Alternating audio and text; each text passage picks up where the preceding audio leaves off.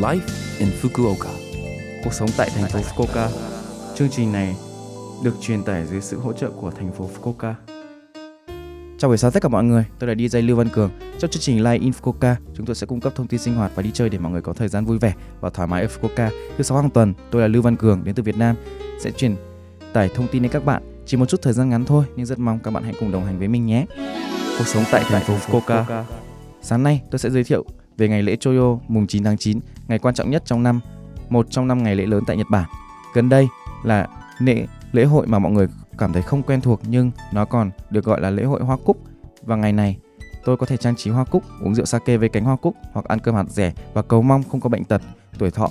Choyo no Seku là một phong tục từ Trung Quốc đến Nhật Bản. Ở Trung Quốc từ thời cổ đại, số lẻ được coi là số tốt lành và số 9 là số lớn nhất trong các số lẻ, trùng với ngày mùng 9 tháng 9 khiến nó trở thành một ngày rất vui, được gọi là Choyo.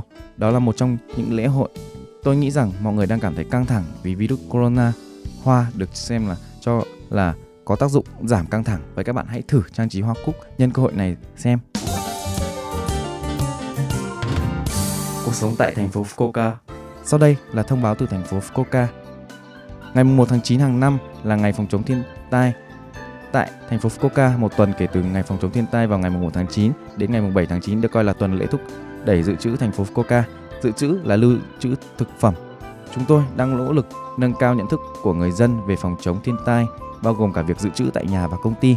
Tại sao các bạn cần một kho dự trữ? Ngay cả khi một trận động đất hoặc bão lụt xảy ra và các bạn được cứu, bạn không thể sống thiếu nước và thực phẩm, bạn không thể mua thức ăn hoặc đồ uống nếu cửa hàng đóng.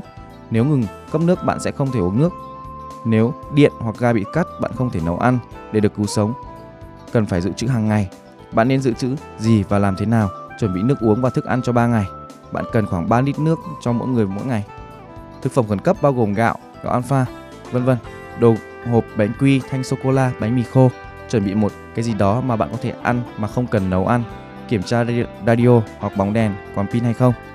Bạn cũng nên mang theo các loại thuốc thông thường và các vật dụng sơ cứu như băng, nếu gia đình bạn có em bé, hãy chuẩn bị những vật dụng cần thiết như tã giấy. Ngoài nước uống, bạn cũng cần nước gia dụng để xả bồn cầu. Thỉnh thoảng, hãy chuẩn bị một cái bồn nhựa chứa nước máy để đầy nước tắm. Hãy chuẩn bị cho những điều như vậy. Bạn nên mua nhiều hơn một chút so với những gì bạn thường ăn và khi bạn ăn, hãy mua nhiều hơn khi bạn ăn.